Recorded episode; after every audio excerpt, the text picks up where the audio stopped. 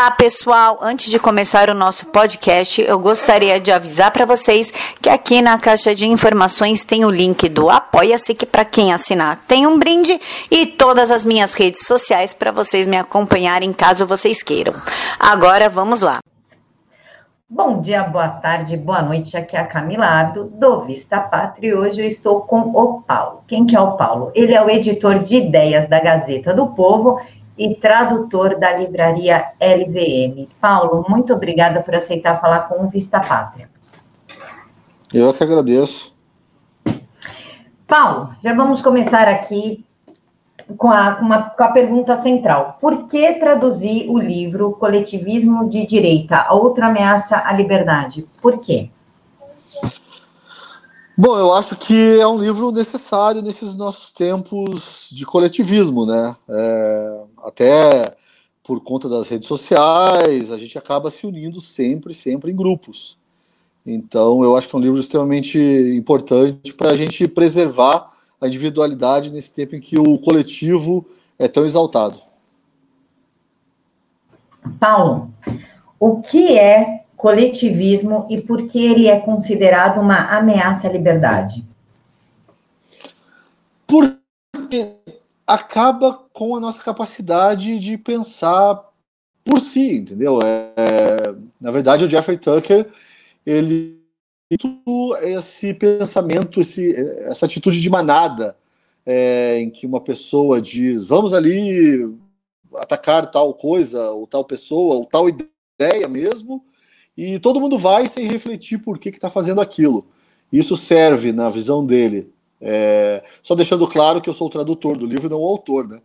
É, na visão dele, isso serve tanto para a esquerda quanto para a direita, tanto para fascistas como para os antifas e ou que não é fascista, qual é a palavra certa para isso? Você entendeu, né?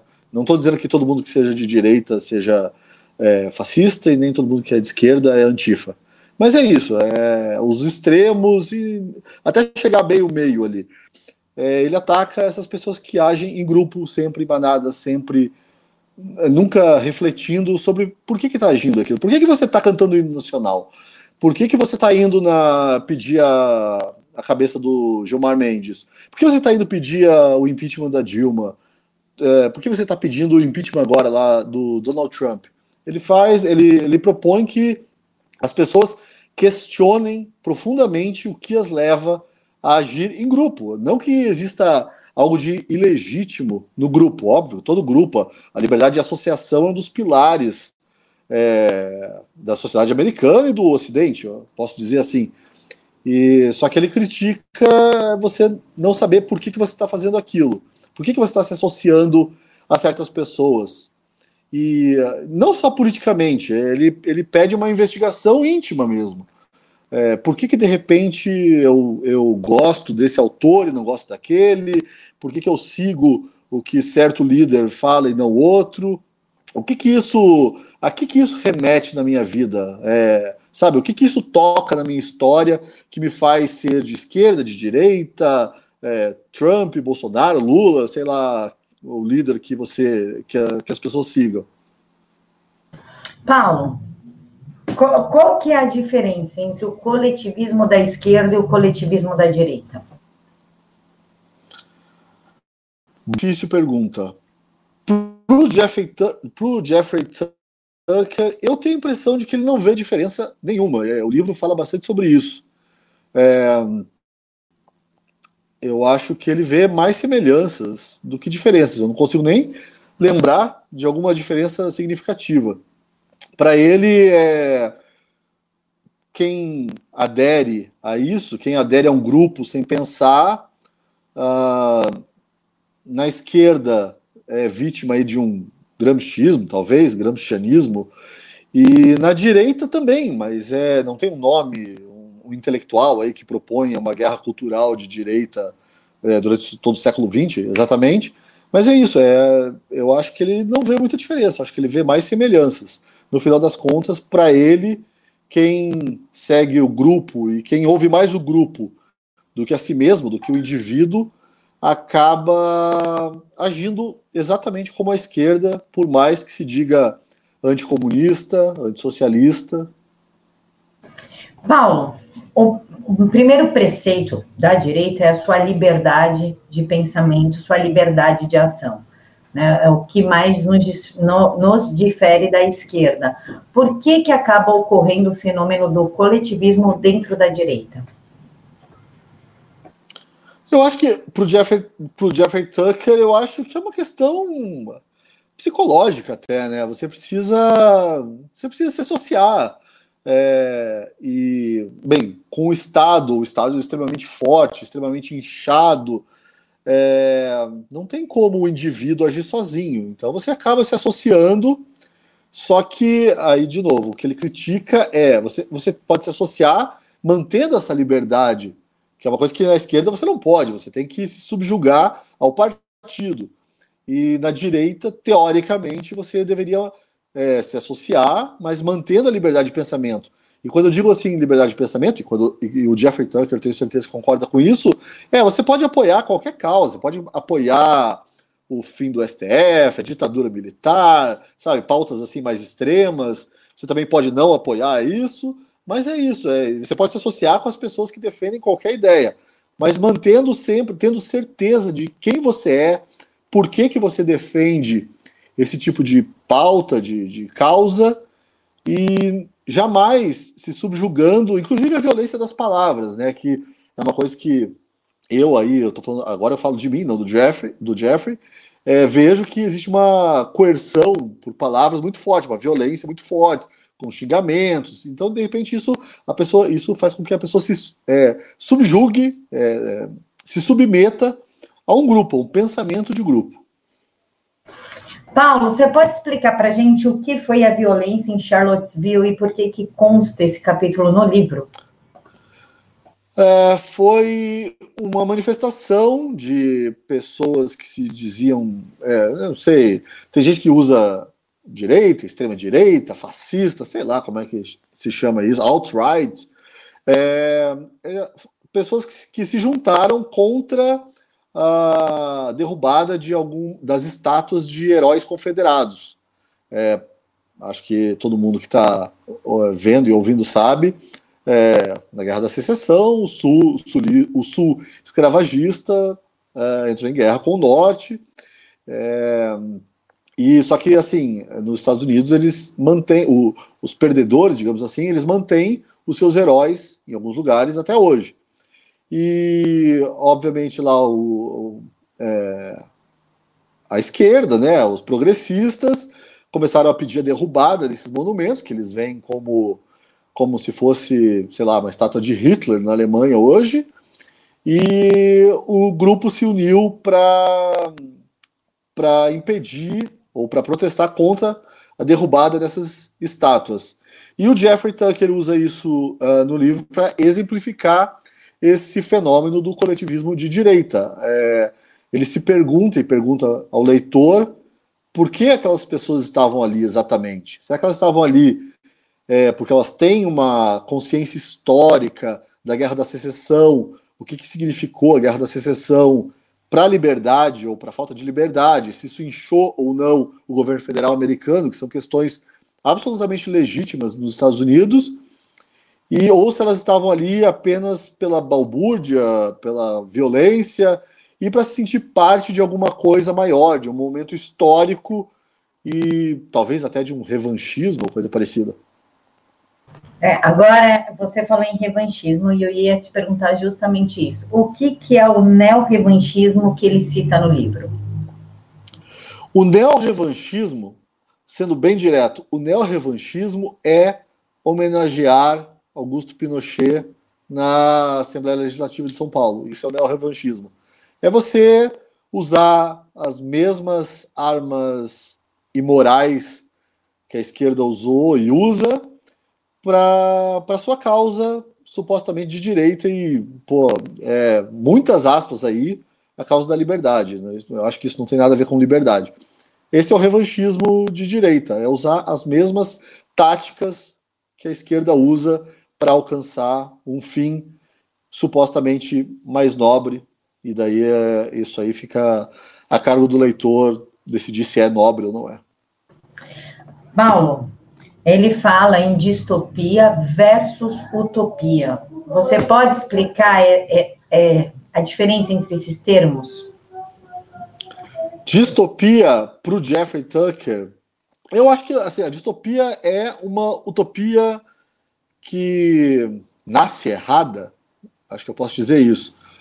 E a utopia, ela é uma palavra muito gasta, né? É, acho que eu teria que pensar um pouco mais e talvez até conversar com o Jeffrey Tucker para definir isso, mas eu acho que a utopia ele ainda vê, até porque o Jeffrey Tucker é um libertário, ele vê essa palavra utopia com um certo romantismo. Eu, particularmente, não concordo muito, eu não consigo ver essa distinção tão clara entre distopia e utopia. Eu acho que a utopia, por mais nobre que ela queira parecer, é, se ela suprime a liberdade, e talvez para ela se realizar ela precise disso, ela sempre vai descambar numa distopia. Paulo, aqui ele fala que a ciência, as ciência política mata. Como é que você vê essa frase dentro do contexto do Tucker? Bem, alguns amigos meus podem brigar comigo e vão ficar chateados, talvez, mas eu, quando escuto falar em ciência política, eu rio. É, eu acho a maior piada do mundo. Ele fala que mata porque o objetivo da ciência política é a engenharia social. É, e a gente sabe no que deu a engenharia social, a eugenia, desde aí de meados do século XIX e descambando no, nos regimes totalitários, mais notadamente Hitler, né, o nazismo, e também o stalinismo, o maoísmo também, uma e até hoje, né, a China é, tenta empregar essa engenharia social. E assim, a China é um exemplo extremo contemporâneo, mas a gente vê a engenharia social permeando absolutamente tudo é, hoje em dia. Aí, desde o Pro, pro, isso para mim e também eu acho que para o Jeffrey Tucker, porque ele cita alguns programas assistenciais nos Estados Unidos. Então, desde o Bolsa Família, aqui, até aí, passando para a educação obrigatória, que é, existe uma certa forma de engenharia social nisso. Então é isso, é o Estado tentando é, planejar todos os aspectos da sociedade. No livro ele faz um tópico sobre o que é a nação. Você pode, você consegue dar para a gente um resumo do que é a nação na visão do Tucker? Ele é um libertário. O que, que é a nação para ele?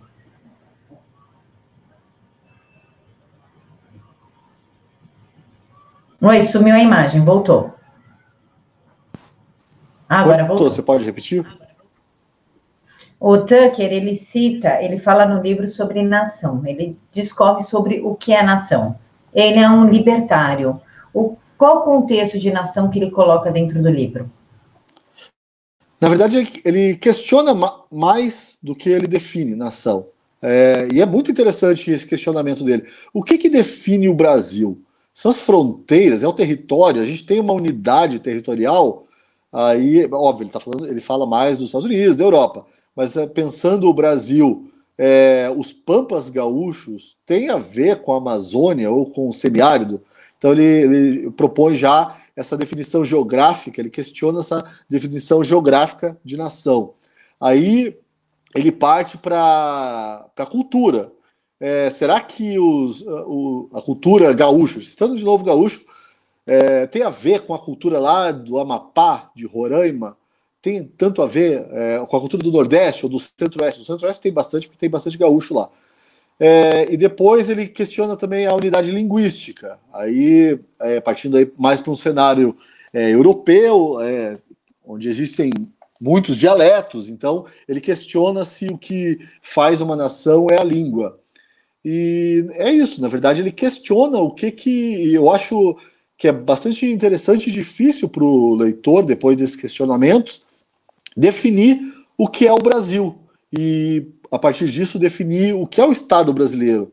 E talvez isso explique também o nosso, nosso cenário confuso e belicoso de hoje em dia, porque eu tenho a impressão de que a gente não é exatamente uma nação, um país unido. Então, as prioridades aqui de Curitiba são diferentes, extremamente diferentes das, das de Rio Branco. Eu não estou dizendo que uma é melhor do que a outra, estou falando que as prioridades são diferentes. E os sonhos também, as visões de mundo, a visão cultural construída é completamente diferente. Então, eu acho que é bem legal essa, esse questionamento do que, que faz um país, o que, que faz essa unidade, Estado. Paulo, ele fala em alguns capítulos sobre Donald Trump. Em um desses Sim. capítulos, ele coloca que o Trump está travando uma guerra contra o Freedom Caucus. Que seria isso? O que é Freedom, Freedom Caucus? Ele, ele, fala muito mal do Trump, ele odeia o Trump é, de todas as formas. É, eu até, para ser bem sincero, pessoalmente eu discordo dele bastante nisso, porque eu acho que o Trump está fazendo uma, uma administração, apesar das palavras, é, bastante pragmática nesse sentido. Eu não consigo ver ele, ele, ele afetar as liberdades desse jeito. É que o Trump é contra a liberdade dentro, inclusive, do Partido Republicano. Aqui ele está defendendo um ponto de vista bastante controverso de que o Trump é, e, aliás é uma crítica que se faz bastante ao Bolsonaro, inclusive nesse rolo aí do PSL, é, é uma crítica à atuação do Bolsonaro dentro do Partido Republicano e dentro das, das políticas históricas do Partido Republicano, inclusive aí contra o Obamacare. É basicamente isso, é uma crítica ao Trump como monopolista da opinião republicana. Agora você, como Paulo, você comunga dessas ideias? Ou você acha que ele pega um pouco pesado com o Trump? Não, eu acho, eu gosto bastante do Jeffrey, do Jeffrey Tucker. Eu acho que ele tem um senso de humor, desculpa, um senso de humor e uma leveza muito importantes para o debate político, que hoje em dia está muito carregado e muito ressentido. Ele não tem isso. Uh, especificamente com relação ao Trump, eu ultimamente ando vendo com bons olhos. É, o Trump não fez uma guerra nova. O Trump tá. Eu não consigo ver ele sendo é, essa coisa, assim, para usar o termo chulo que todo mundo usa, fascista. Só um minuto. Então, é, eu concordo com bastante coisa que o Jeffrey fala, critica sobre essa coisa de você abdicar da individualidade para seguir o grupo, principalmente. Ele fala muito sobre eugenia, eu acho isso um tema que não está no radar das pessoas e deveria estar. Inclusive, a gente, antes de começar aqui a entrevista, a gente está falando de aborto. Eu acho que existe todo um projeto eugenista envolvendo aí o aborto e o Jeffrey Tucker, é, apesar de libertário, libertário geralmente fala, ah, faça o que quiser ele critica, ele fala muito sobre essa, essa coisa eugenista da, do movimento pro-choice. E é isso, assim, eu acho que assim, eu não vou, é, apesar de eu me associar é, intelectual e talvez até emocionalmente com o Jeffrey Tucker, eu acho que eu não vou me render ao coletivismo aqui, meu e dele, entendeu? Porque afinal de contas, duas pessoas a gente já pode chamar de coletivo. Então eu concordo com ele em algumas coisas, mas eu tento manter a minha individualidade também. É, essa seria a minha próxima pergunta. O Tucker em relação ao aborto. O aborto é uma ideia eugenista. Não adianta, você elimina aquilo que não é perfeito. Se a, se a criança tem síndrome de Down, mata-se. Se tem microcefalia, mata-se. Se, é uma ideia da, da raça perfeita, que entra no nazismo, mas quem apoia o aborto é a esquerda. Eu, é, a minha pergunta é como é que ele faz essa separação? Porque ele fala aqui do nazismo, do fascismo, dando um escopo direitista. Como é que ele, como é que se separa isso? É, mas isso é, é, é nisso que, a, que, a, que o nazismo e o fascismo mais se assemelham ao stalinismo, ao maoísmo, é, a, eu, como eu mencionei antes, a engenharia social da qual a eugenia e o aborto faz, fazem parte. É, mas o Jeffrey ele, ele, se aprofunda bastante nessa história da eugenia, é bem interessante. Inclusive, é, ele faz uma, uma análise cultural da eugenia. Aí é, ele já usa Darwin, vai usar Freud, se não me engano, e até é, um poeta, eu não sei se é o Eliot, T.S. Eliot ou Alden, que era declaradamente eugenista, e daí ele usa essa ideia, ele diz que a eugenia é uma ideia aristocrática. Ah, eu não sei se eu concordo com ele, para ser bem sincero com isso, que é uma ideia aristocrática. Mas é isso, é o que ele fala é que o nazismo e é, uma, é um ponto em comum e talvez o mais perigoso, mais até do que economia, é esse projeto eugenista do tanto do da extrema direita, eu não gosto dessa expressão, mas enfim, quanto à extrema esquerda. Paulo, aqui ele cita que a economia da esquerda não se compara ao ressentimento da extrema direita. O que ele quis dizer com isso? Eu acho que ele estava bem bravo. eu acho que ele estava bem bravo com esse ressentimento. Eu não, assim, aí novamente eu vou entrar na, na, nas minhas discordâncias com Jeffrey Tucker. Eu vejo muito mais ressentimento na esquerda, e daí eu acho que a esquerda é um combo perfeito que é ressentimento mais um, uma visão econômica completamente equivocada. E eu acho, eu não consigo ver esse ressentimento na direita. É, primeiro que eu não consigo ver a direita tão unida quanto a esquerda é. Aí eu, eu acho que o leitor deveria. É, eu acho que é, eu aconselho a ler o livro e se aprofundar nisso e de repente conseguir entender é, se concorda ou não com esse ressentimento que ele vê na direita. É, no livro, ele, ele dá uma impressão diversas vezes que ele é mais simpático à esquerda do que à direita. Porém, ele fala que progressismo é racismo. O progressismo que ele quer, que ele se refere aqui no livro, é o progressismo brasileiro ou americano? Porque nos Estados Unidos a, o liberal se assemelha às ideias que nós temos aqui como esquerda. Esse progressismo é, racis, é racista? O que, que ele quis dizer com isso? Em que escopo ele quis colocar isso? Não, eu até no livro e na, e na Gazeta a gente usa isso, é, a gente traduz li, liberal como progressista sempre, para não confundir com o liberal clássico. É, então, eu acho que, novamente, ele está fazendo referência. Ele está fazendo referência a engenharia social, que nesse caso o progressismo lá nos Estados Unidos, mais do que aqui, mas aqui, uma coisa que é bom ficar claro que o progressista, é, uma coisa interessante da esquerda né, brasileira é que ela deixou de ser anti-imperialista, bem pelo contrário, ela virou colônia do progressismo americano. Então, assim, as ideias, eles comungam bastante dessas ideias progressistas. O progressismo lá nos Estados Unidos é racista, porque aí ele vai entrar num assunto que é bastante controverso, que é racismo reverso. Então, que, mas é basicamente isso: é segregar é, e não integrar. E no caso, ele está falando mais dos negros segregando os brancos. É, é isso. Se ele está se referindo mais ao Life Black Matters, não é? Que é aquele grupo. Isso, exatamente. É. E assim, toda a vida importa, né? A dos negros também, a dos brancos, as dos amarelos, as dos vermelhos. A dos bebês, Azuis. toda a vida importa. é verdade. Paulo, quais são os riscos do coletivismo moral?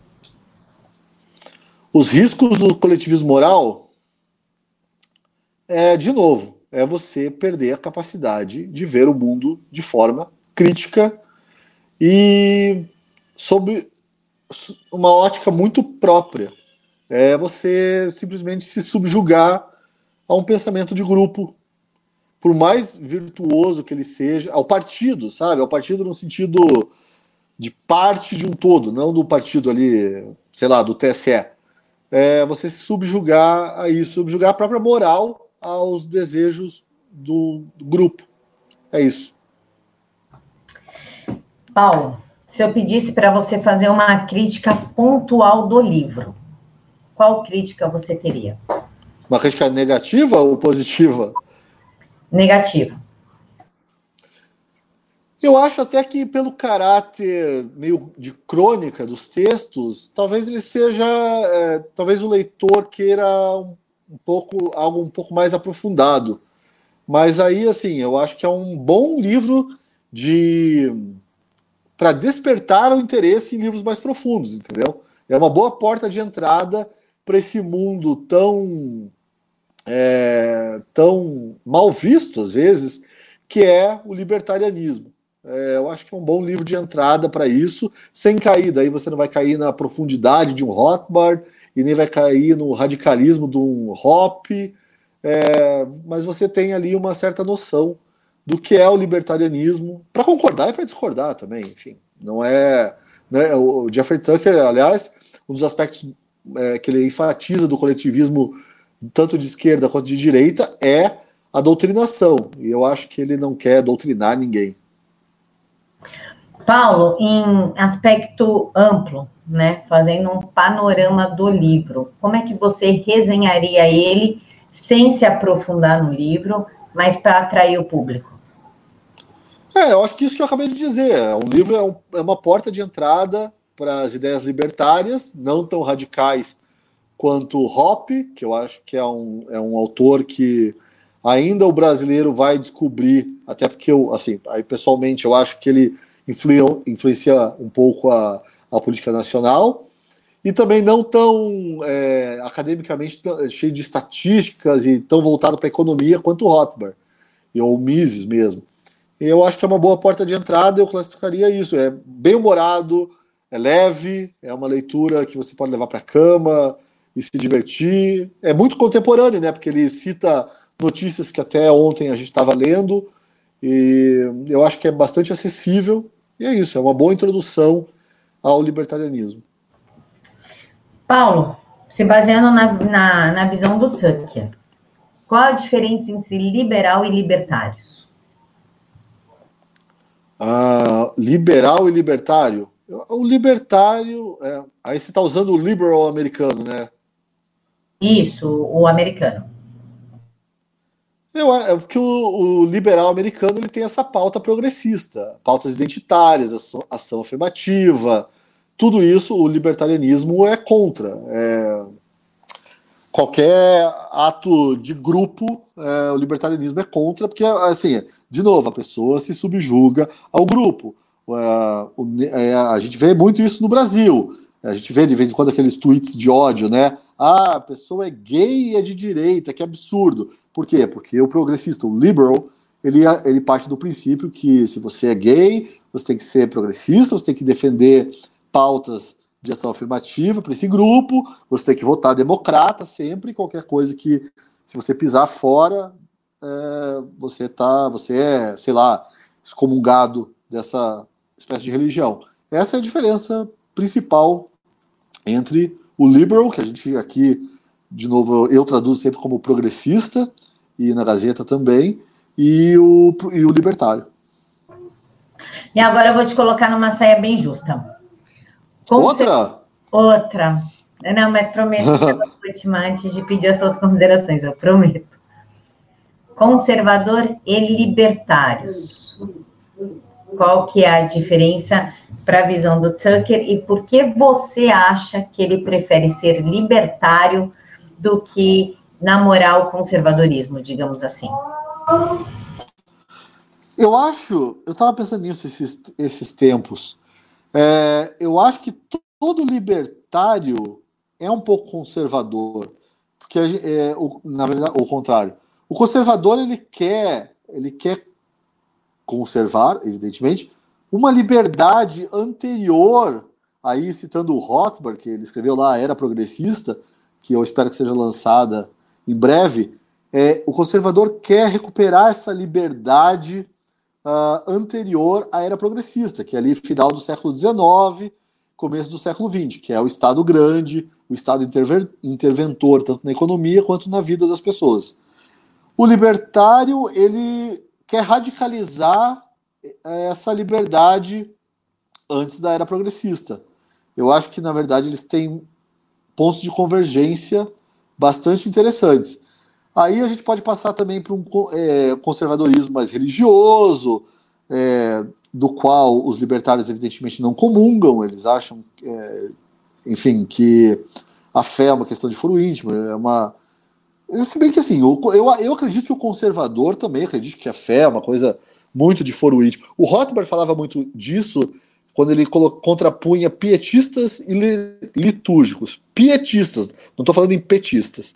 Os pietistas de uma, ele fala de uma de pessoas de uma tendência mais protestante, que eles querem impor a sua, o seu credo ao vizinho, entendeu? Então você não pode beber, aí ele, o Rothbard cita lá a proibição, a lei, a lei, a lei seca nos Estados Unidos, você não pode aprender certas coisas na escola, e os litúrgicos, que daí ele, ele, ele coloca os católicos mais como litúrgicos mesmo, em que a salvação é, depende só de você, é, não depende da, do, de como o mundo age. Então, se a pessoa do seu.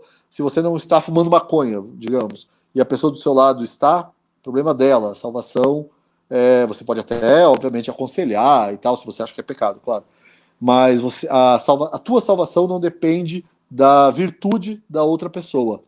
Então, é, eu acho que conservadores e libertários têm mais pontos de convergências de convergência do que eles imaginam. O libertário, na verdade, é um conservador um pouco mais maluco.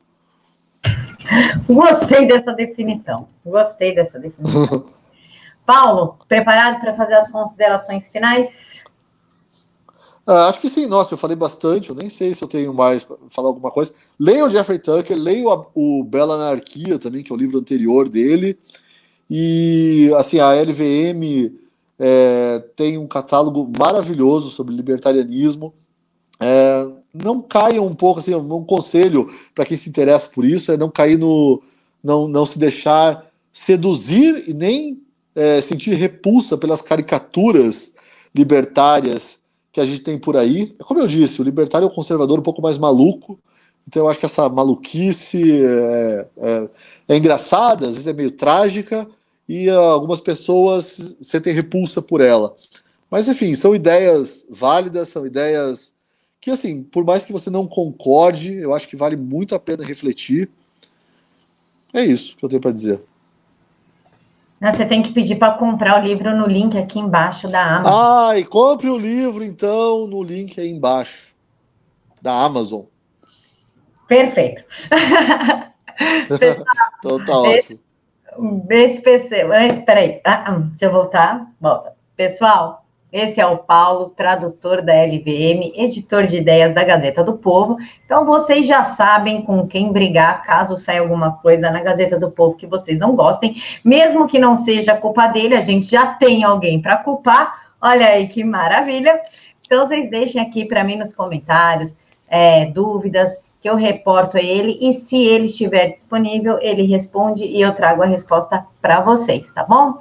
Fiquem todos com Deus. Não esqueçam que o canal tem apoia-se e o link do livro está aqui na caixa de informações. Fiquem todos com Deus, que Jesus os acompanhe.